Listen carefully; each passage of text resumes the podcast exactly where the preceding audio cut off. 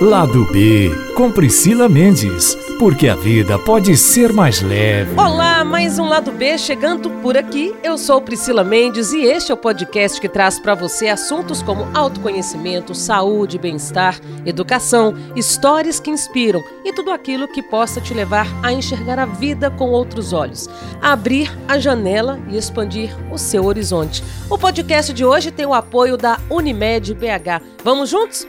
Mais uma semana convivendo com os desdobramentos dessa pandemia. Aqui em Minas a coisa não está fácil e a gente vai vivendo um dia de cada vez para não pirar, não é mesmo? Bom, gente, brincadeiras à parte, eu quero trazer um dado aqui que tem me preocupado muito e que envolve os idosos. Desde o início dessa pandemia, eles têm estado aí no centro das atenções como grupo de risco e o isolamento social tem afetado bastante a vida dessas pessoas. É, nós devemos nos preocupar com os protocolos de higiene e o distanciamento para evitar uma contaminação dos nossos idosos pelo coronavírus. Mas para muito além disso, manter a saúde mental dessas pessoas é outro fator extremamente relevante. É, vários fatores interferem nisso e nós, a sociedade também, de uma maneira geral, devemos ficar atentos. Para vocês terem ideia, um levantamento do Ministério da Mulher, da Família e dos Direitos Humanos apontam que as denúncias de casos de violência contra a pessoa idosa mais do que quintuplicaram de março até maio deste ano. Eu estou falando, gente, de cinco vezes a mais, tá? O número de casos de violência contra a pessoa idosa.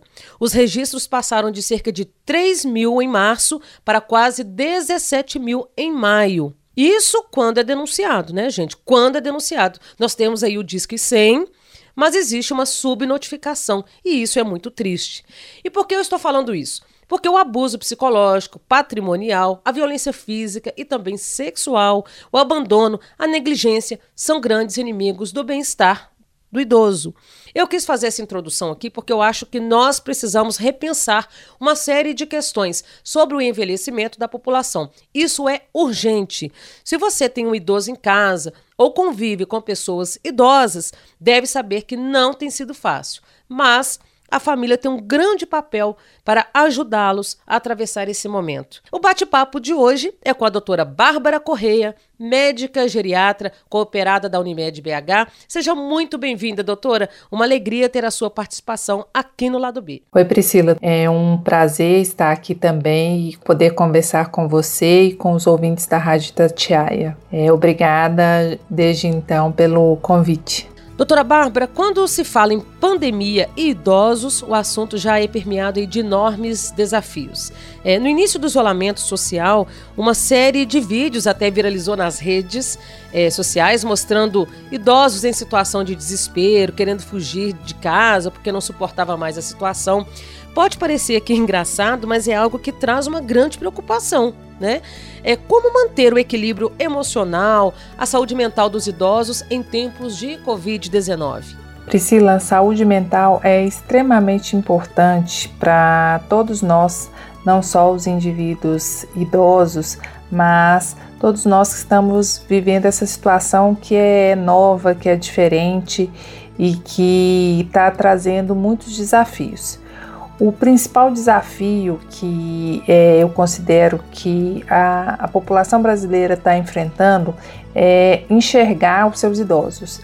É, o país passou por uma, está passando por uma transição demográfica muito rápida e não, não tinha conta, não, as pessoas não se davam conta do número de idosos que, que existiam, né? Porque muitas vezes eles ficavam já isolados na própria casa. É, em alguma, algumas famílias é, não se dá a importância necessária ou não se valoriza é, a pessoa idosa, mesmo porque eles não chegavam na idade que eles vêm chegando hoje, né? A expectativa de vida aumentou. E essa rápida transição demográfica aumentou muito é, de uma forma muito rápida numa sociedade que não tem políticas de envelhecimento bem definidas, é, não convivia com, com idosos, os espaços não eram é, apropriados e não se tem políticas públicas muito claras com relação à população idosa. Então, é, veio uma epidemia para colocar é, todas essas certezas de uma forma que a gente ainda não sabe qual a consequência que isso vai ter. O idoso, é, ele virou grupo de risco e todo mundo no início da epidemia, sem saber muito para que rumo tomava, trancou ele em casa, né? Então veio um pânico de que não pode chegar perto, que não pode é, sair, começou a ter vários vídeos aí, como você comentou, é, de, de, idoso fugindo de casa, de que ele não vai ficar em casa. É, a gente já tem aí do período que começou, né, no, no, no final, meados de março aqui em Belo Horizonte, é, o isolamento social e agora a gente está vendo um relaxamento aí das medidas de isolamento, da flexibilização aí da funcionamento do comércio. Então, o vírus está circulando muito mais agora do que antes. É, não dá para relaxar. É, o idoso continua a ser o, o, grupo de risco e a gente tem que cuidar muito é da saúde mental, porque é, às vezes ele vai estar livre aí do contágio do, do novo coronavírus, mas é, esse efeito a longo prazo é, do isolamento pode ter muitos impactos na saúde mental. Que a gente recomenda é que a pessoa tem que cuidar bem dela, então, porque ela é muito importante. O idoso é muito importante para qualquer família, é, para qualquer população. É dele que vem o conhecimento, a experiência e todas as, todos os países é, ricos, desenvolvidos, que valorizam os seus idosos, é, eles geralmente tem uma juventude mais rica e mais poderosa. Então, o idoso ter essa valorização dentro da cultura é, é importante e dentro da sua própria família, saber que ele é importante, é, viver um dia de cada vez, não ficar pensando muito no futuro, é, tentar se concentrar nas atividades do dia a dia. É, excesso de futuro traz ansiedade, traz doenças é, como ansiedade e depressão e ter a clareza de que essa fase vai passar. É uma fase difícil, uma fase difícil para todos, mas que ela vai passar. Então, se você agir com pensamentos positivos, de forma positiva, é, junto com você ter sentimentos bons, é, ter sentimentos bons com seus familiares, com seus amigos, eu acho que isso torna é, o dia a dia mais tranquilo, mais leve e com menos adoecimento mental. Doutora, nós temos visto muitos idosos aí com depressão, outros que já são acometidos pela doença sofrendo um agravamento do quadro, assim também como a ansiedade. É um misto de incertezas, de medos, né, a própria saudade. Como a família pode ajudar nesse sentido? Como fazer com que esse idoso se sinta confiante e amparado? A família, Priscila, vai ser fundamental nesse período, né?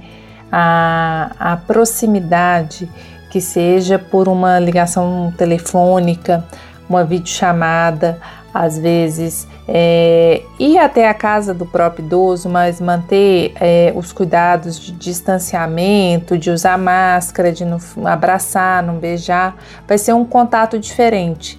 Mas esse contato ele tem que existir para que não venha junto o sentimento de abandono e, e de solidão. Então, a, a família é o, é, o, é, é o principal apoio que esse idoso que está mais restrito, que não está tendo contato é, com os amigos, é, com um grupo às vezes que ele participava. É, a família, se ela não estiver presente agora nesse momento, é, a chance de um quadro depressivo é, aparecer é muito grande. Então, tentar fazer esse vínculo mais próximo, porque é, o que eu vejo frequentemente em consultório é que é, eu via meu pai, um idoso independente, funcional, é, acabava que, como ele estava saindo para as várias atividades do dia a dia, às vezes eles viam os filhos só no fim de semana, via os netos só no fim de semana e não tinha esse contato diário do dia a dia, porque cada um seguia a sua rotina de trabalho.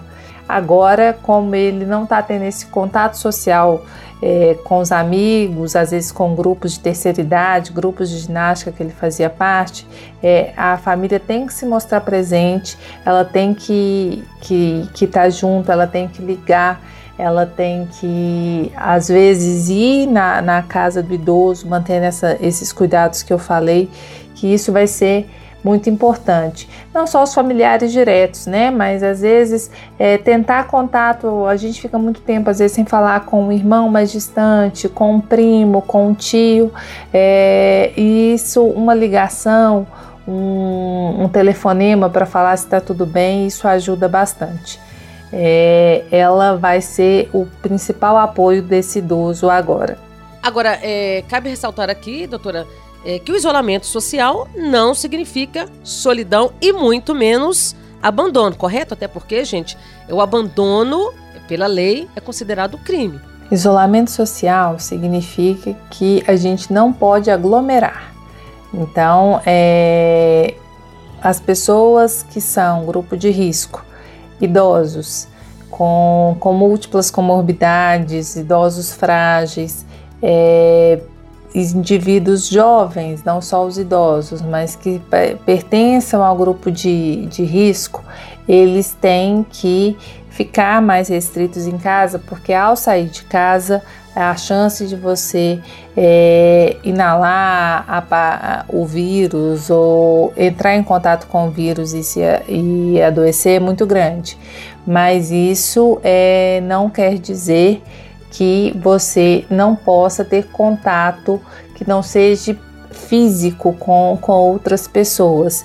E é essa falta desse contato que, que pode levar ao sentimento de solidão e de abandono. Então, é, não precisa ser só o, o, familiar que possa fazer esse contato próximo. No seu prédio, na sua vizinhança, é, procure é, olhar para ver se tem algum idoso. Provavelmente você vai ver que, como eu falei é, lá no início, a gente não tinha o hábito de enxergar os nossos idosos. Então, a gente, qualquer lugar que você for, você vai ver um idoso e às vezes um bom dia, um boa tarde, é, se eu precisa de alguma coisa, é, eu posso ir à farmácia para você, fazer alguma compra, uma vez que o senhor está saindo menos de casa. É, todos esses são atos de gentileza em que você tem a sensação de que você pertence a uma sociedade. Essa é, e esse sentimento de pertencimento ele é extremamente importante para que a gente não se sinta sozinho e muito menos abandonado. Doutora, é importante estabelecer uma rotina com horários definidos para os idosos durante esse período? Ajuda? Priscila, acredito que sua vida como é, repórter e locutora na, na Rádio Tatiaia deve ser bem, bem tumultuada, cheia de afazeres. E acredito também que com uma rotina eu acho que você consegue cumprir os seus compromissos e fazer tudo de uma maneira mais tranquila. Isso também vale para o idoso, isso também vale para o jovem. Quando você tem uma rotina, quando você tem horário bem definido, você consegue ter um planejamento e isso faz o seu dia a dia ficar mais tranquilo, mais leve.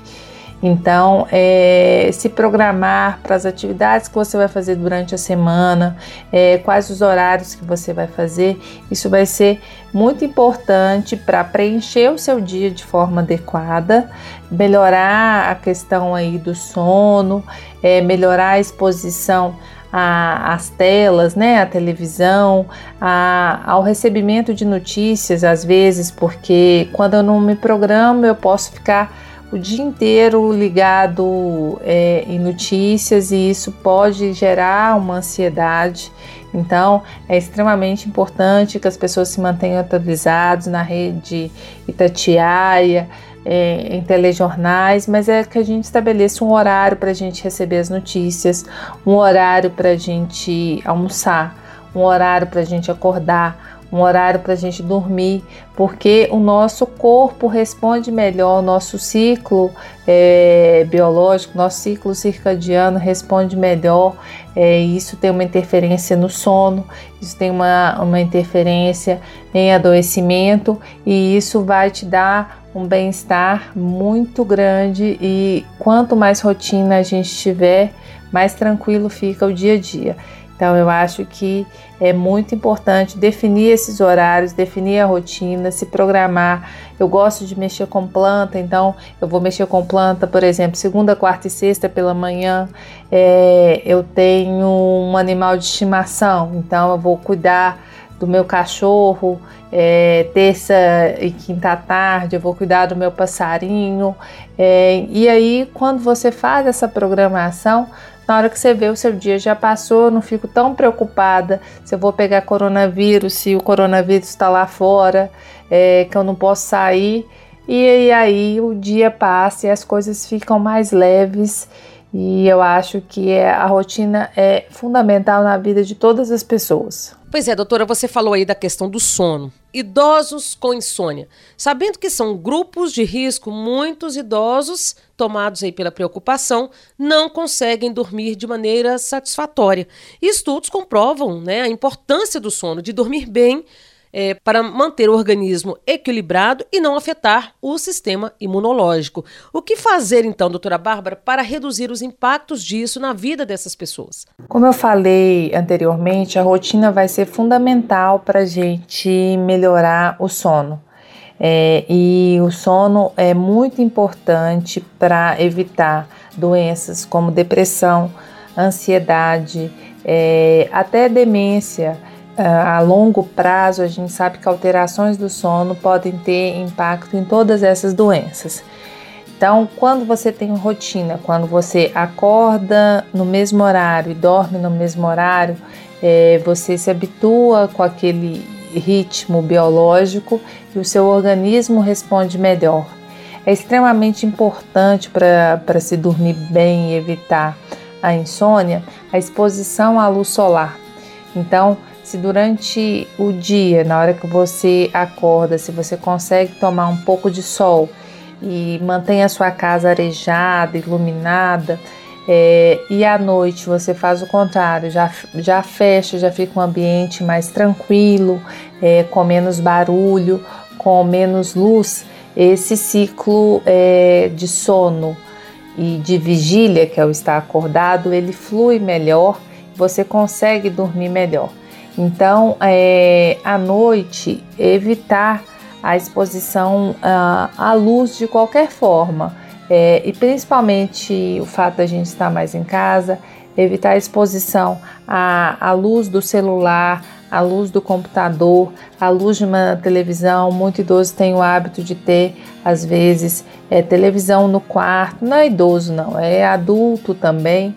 Então, qualquer estímulo luminoso e auditivo à noite e que, que, que vai interferir aí nessa luminosidade vai alterar a questão do sono. E quanto mais ritmo a gente tiver para dormir, é mais fácil é, o sono vem e é mais fácil a gente conseguir fazer é, com que a gente durma bem. O sono é extremamente importante para a gente repor as energias que a gente perdeu durante o dia, para consolidar a memória. Então, dormir bem é, é, fundamental nesse período. E se você tiver algum problema de sono, é, que está virando uma epidemia dentro do, da própria epidemia de coronavírus, procure um médico, não se automedique é, recentemente eu vi uma, uma reportagem no Valor Econômico falando o quanto que a, a pandemia aumentou o, a venda de medicamentos, tanto de depressão quanto para o combate é, à insônia, né? Então, é, a automedicação, principalmente para o idoso, ela é extremamente danosa. Então, caso você não consiga dormir, o seu sono não esteja adequado, procure um médico para ele indicar o melhor remédio, é, para ele ver a necessidade do remédio, se for o caso, porque a automedicação é extremamente perigosa, tá? Ah, agora, doutora, quando se fala em proteger os idosos contra o coronavírus, é, muitas pessoas já pensam logo nos hábitos de higiene, máscaras, álcool em gel, lavar as mãos. Isso é primordial, né, como vem sendo amplamente divulgado pelos órgãos de saúde, aqui pela imprensa, enfim. Só que os cuidados vão muito além disso, certo? É, nós temos a questão aí de uma boa alimentação, a hidratação, que também é, podem ser grandes aliadas do idoso nessa pandemia. Ah, a hidratação, a alimentação é, são grandes aliados sim na epidemia, mas o que eu considero que é mais importante é, além é, do, dos cuidados todos de higiene, que, como você mesmo salientou, é, já está sido amplamente divulgado, é o cuidado com, com a saúde como um todo. A alimentação, o sono, a hidratação faz parte. Mas muitos idosos eles têm outras doenças que elas não estão sendo adequadamente tratadas e cuidados, é, cuidadas pelo medo é, de procurar um serviço de saúde. Então, por, por exemplo, um idoso com diabetes. O fato de estar é, muito em casa e de não procurar o, o, o laboratório, às vezes, para colher o exame, pode levar ele a ter hábitos inadequados aí com relação à alimentação e esse diabetes que estava tendo um bom controle, ele descontrolar e ele nem suspeitar que está com os índices glicêmicos alterados e caso ele é, alguma infecção, não só o coronavírus, porque nessa época agora do inverno, é, outros vírus respiratórios circulam e eles vão continuar a circular. É, a influenza, adenovírus, rinovírus, é, idosos que já tinham problemas pulmonares, como asma, DPOC, eles podem, e, e é bem frequente a gente ver isso na prática do dia a dia, ter exacerbação, aumento dos sintomas dessas doenças nessa época do inverno. Então, caso o idoso esteja passando mal, ou mesmo que ele esteja passando mal, se tem muito tempo que ele não tem uma avaliação médica, se tem muito tempo que ele não faz algum, algum exame para controle aí do diabetes, da hipertensão, é, a gente já chegou num momento aí que a gente não pode ficar tão longe do cuidado médico, porque isso é, pode levar a exacerbamento das doenças crônicas que ele já tem e ser pior para qualquer tipo de infecção que ele possa ter. Então, é, às vezes o contato com o posto de saúde é, para para avaliar se há é, necessidade de, de solicitar um exame, de fazer uma coleta domiciliar e de ter esse controle aí das condições crônicas de saúde, que elas são é, importantes para ter um bom desfecho em qualquer infecção que, que ele possa aparecer, né? Então, e isso passa por uma boa alimentação, uma boa hidratação, é, por manter alguma atividade física e mínima que ele consiga fazer é, dentro de casa. Isso tudo vai ter um reflexo muito importante na saúde. É, doutora Bárbara, no dia 1 de maio deste ano, a ONU né, a Organização das Nações Unidas, publicou um relatório sobre os impactos da Covid-19 na vida dos idosos. É, dentre os assuntos tratados no documento está a questão da violência, como é, eu já mencionei aqui. Com isolamento, essa é uma dura realidade que muitos idosos vêm enfrentando, seja por parte aí, dos cuidadores, seja por parte dos familiares. Isso afeta e muito a saúde dos idosos, tanto física quanto mental. É, quais seriam então as orientações nesse sentido? Priscila, como você bem mencionou, a violência contra a pessoa idosa é uma preocupação é, bem frequente já. Desde 2006, a ONU é, já coloca isso como é, um, um, sinal de alerta para a população mundial. É, esse documento foi publicado em maio, mas no dia 15 agora de junho foi o Dia Mundial de Conscientização contra a Violência para, da Pessoa Idosa. Então, a, a violência é, contra a pessoa idosa não é só a violência física, a agressão física, mas existe a violência psicológica, o abuso aí por parte de, de cuidadores, da própria família, e isso é, é um tema que, que é pouco falado na sociedade, né? Então, a recomendação é que se você presencie ou que você veja qualquer sinal ou suspeita de maus tratos, que você denuncie. Existe um número que você pode ligar, que é o Disque 100, e que é, nele são acolhidas todas essas essas, essas denúncias e apuradas pelas autoridades aí, é, públicas para proteger é, o indivíduo idoso.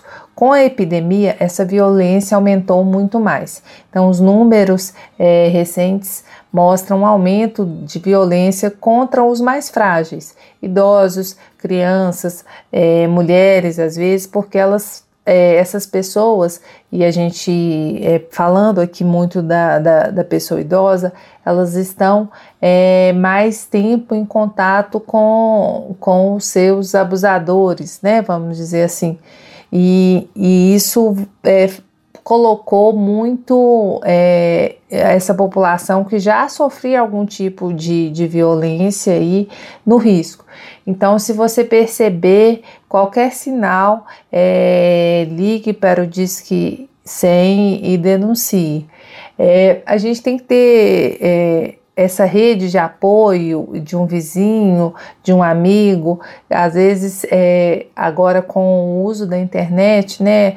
A gente está percebendo aí muitos golpes contra a pessoa idosa, às vezes com crédito consignado para quem já é aposentado, golpes de instituições financeiras. Então, isso tudo são, são, são exemplos de violência que não, não inclui a agressão física simplesmente. Então, qualquer sinal aí que você perceba, é, você denuncie, você tente ajudar, porque só assim a gente vai conseguir protegê-los. Agora, doutor, eu acho que outro grande desafio tem sido lidar com idosos é, que enfrentam algum tipo de doença neurodegenerativa, de demência, é, como o Alzheimer, por exemplo. O que os familiares ou os cuidadores podem fazer para evitar uma piora do quadro durante a pandemia? Priscila, é um desafio cuidar dos idosos com, com algum quadro de doença neurodegenerativa, mais comum delas a a doença de Alzheimer, porque é, eles,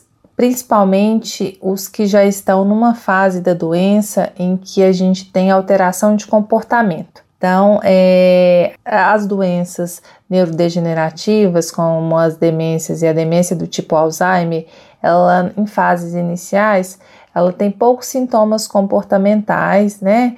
É de agressão, alteração aí é, com agressão verbal, é, agressão física às vezes, o idoso falar muito. É, o, os primeiros sinais é, em fases iniciais é o esquecimento e ficar meio perdido no tempo no espaço. Então, o que a gente tem percebido é que o fato às vezes essa, essa doença já existia antes e agora, como os familiares estão mais perto dos idosos, eles estão percebendo como é que está sendo o dia a dia desses idosos. Então, a impressão que eu tenho é que esse diagnóstico aumentou um pouco porque o familiar agora está mais próximo e vendo como é que ele está funcionando ali dentro de casa e está percebendo é, uma doença que às vezes estava com poucos sinais, mas como ele não via ou via só no fim de semana, ele não estava percebendo. E os idosos que já tinham o diagnóstico antes, o fato de ficar muito tempo é, dentro de um mesmo ambiente, isso pode estar tá piorando o sintoma comportamental. Essa piora do sintoma comportamental, ela tem que ser é, levada para o médico que acompanha para conseguir é, medicar e adequar é, os medicamentos que já fazia uso para o melhor controle, porque isso também leva a uma irritação para a pessoa que cuida. E, e aí, esses, esse, como a gente falou acima, essa, é, essa violência aí por parte do cuidador ela aumenta. Então, o paciente está mais restrito, ele fica mais desorientado, Às vezes ele começa a trocar dia pela noite, ele não dorme bem, aí ele fica agitado, ele não dorme bem, o cuidador não dorme, o cuidador perde a paciência com ele, é, vai é, cometer algum ato de violência, então isso vira uma bola de neve. Então, é, a orientação é procure seu médico caso os sintomas comportamentais estejam muito graves para que ele possa medicar de uma maneira adequada, tentar ver se não tem nenhuma causa atrás, porque às vezes infecções, é, uma infecção urinária, uma pneumonia, é, pode estar tá piorando esse sintoma e essa alteração de comportamento. Então, cuidar desse paciente com, com doença de Alzheimer e com outras demências é um desafio, e aí a gente precisa muito da figura do, do médico presente, tá? Então não deixe, não se automedique e procure a ajuda aí do, do médico assistente, do médico do posto de saúde, do médico do seu convênio, do médico da Unimed BH, para que é, faça esse, esse, esse manejo, né, esse controle aí dos sintomas. Agora, é um, um, outro assunto que a gente percebe é, é relacionado à questão da expectativa de vida. Né? A expectativa de vida da população vem aumentando. Mas eu percebo que no Brasil é, nós temos uma sociedade ainda despreparada para lidar com o envelhecimento. Ainda existe o preconceito, o julgamento sobre o idoso e até mesmo a exclusão em várias esferas. É, na sua avaliação, doutora, a pandemia pode trazer alguma evolução, é, deixar algum legado no sentido de incitar o poder público a implementar ações que promovam um cenário mais seguro e amigo do idoso? Como é que você vê isso? Priscila, eu acho que a gente tem que tirar é, ensinamentos positivos, é, atitudes positivas de qualquer cenário ruim que ocorra nas nossas vidas.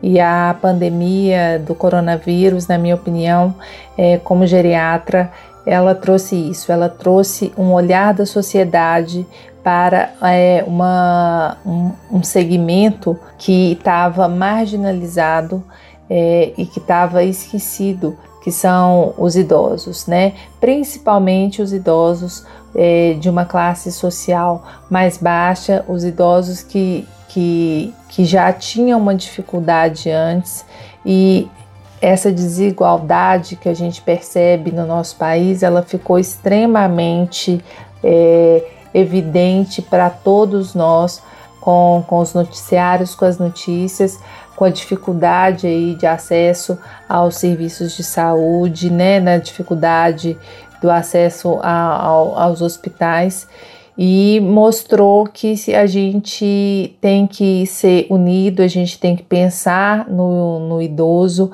a gente tem que ter políticas públicas é, de, maior, de maior acessibilidade para todos, né? Não é só só para o jovem, tem que ser para o idoso, não é só para o rico, porque é, não é só para o pobre. Então, é, a gente diminuir essas desigualdades sociais é isso que vai fazer a nossa nação crescer e crescer de uma maneira sustentável e de uma maneira que a gente é, não possa marginalizar algum segmento. Então, as políticas públicas com relação à pessoa idosa no Brasil, elas são raríssimas e elas têm que melhorar muito. A gente tem que incluir é, o idoso dentro de políticas públicas, né, dentro de uma política de acessibilidade, acessibilidade à tecnologia, acessibilidade aos serviços de saúde, acessibilidade a espaços de convivência e é, se, se tem um aspecto positivo nessa epidemia é que as pessoas agora estão enxergando é, esses problemas e espero que a gente possa aprender e aprender a valorizar a população idosa. Né? Eu acho que a gente tem muito a aprender com eles. Eu aprendo todo dia, toda vez que eu atendo um, um paciente idoso, toda vez que ele me conta uma história. E eu acho que isso não é só é, um privilégio meu como geriatra. Todo mundo tem um idoso na, na sua casa, na sua família, e com certeza ele tem um legado a te passar muito grande. E a gente vai envelhecer um dia e a gente tem que pensar no legado que a gente vai deixar para nossos filhos, para nossos parentes, para nossa cidade. E quando a gente tem, tem essa preocupação de deixar um legado, a gente tem um sentido para a vida e é esse sentido que nos deixa vivo. Então, é, para todo idoso que, que esteja é, nos escutando ou para o jovem que tem um idoso em casa, é, eu acho que a gente tem que pensar no legado que a gente tem que deixar é, e o envelhecimento ele ocorre desde o dia que a gente nasce. Então todos nós vamos envelhecer e vamos ser idosos um dia, a não ser que a gente morra cedo. Eu acho que a maioria de nós quer viver muito e viver bem em um país em que valorize quando você é criança, quando você for jovem, quando você for velho. Bom, gente, o lado B vai caminhando aqui para o finalzinho. Doutora Bárbara, muito obrigada por estar aqui, por trazer orientações tão importantes em um momento tão crítico pelo qual todos estamos passando. Priscila, eu que agradeço o convite em participar do, do seu podcast, é o lado B. Eu também sou podcaster, eu tenho um podcast chama Papo de Geriatra. E é muito bom a gente poder passar essas informações. Espero que possa ajudar muitos dos ouvintes, muitas pessoas e estou à disposição aí para esclarecimento de qualquer dúvida. É, se quiserem me mandar um e-mail é barbarageriatra.gmail.com Um abraço para todos, fiquem bem, nós vamos sair nessa muito mais fortalecidos. Eu que agradeço mais uma vez, doutora. Esse bate-papo de hoje, é, mais uma vez, gente, nos remete a uma reflexão dentre tantas outras que esse momento de pandemia vem nos exigindo. Eu acho sim que o mundo precisa olhar mais para os nossos idosos. Acho que precisamos sim repensar nossas ações de maneira a construir um ambiente mais seguro, tranquilo e sustentável que nos permita a longevidade. Quando se fala em um aumento da expectativa de vida, acho que é primordial que se planeje maneiras de viver muito, mas principalmente com qualidade. Se você que está me ouvindo tem um idoso na família, olhe para ele, sorria e contemple a materialização da sabedoria humana e divina nessa pessoa.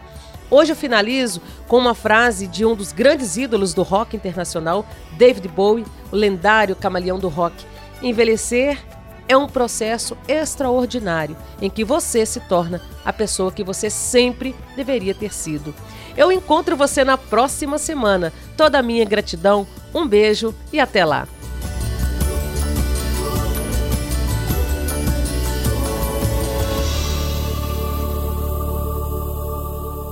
Itacast.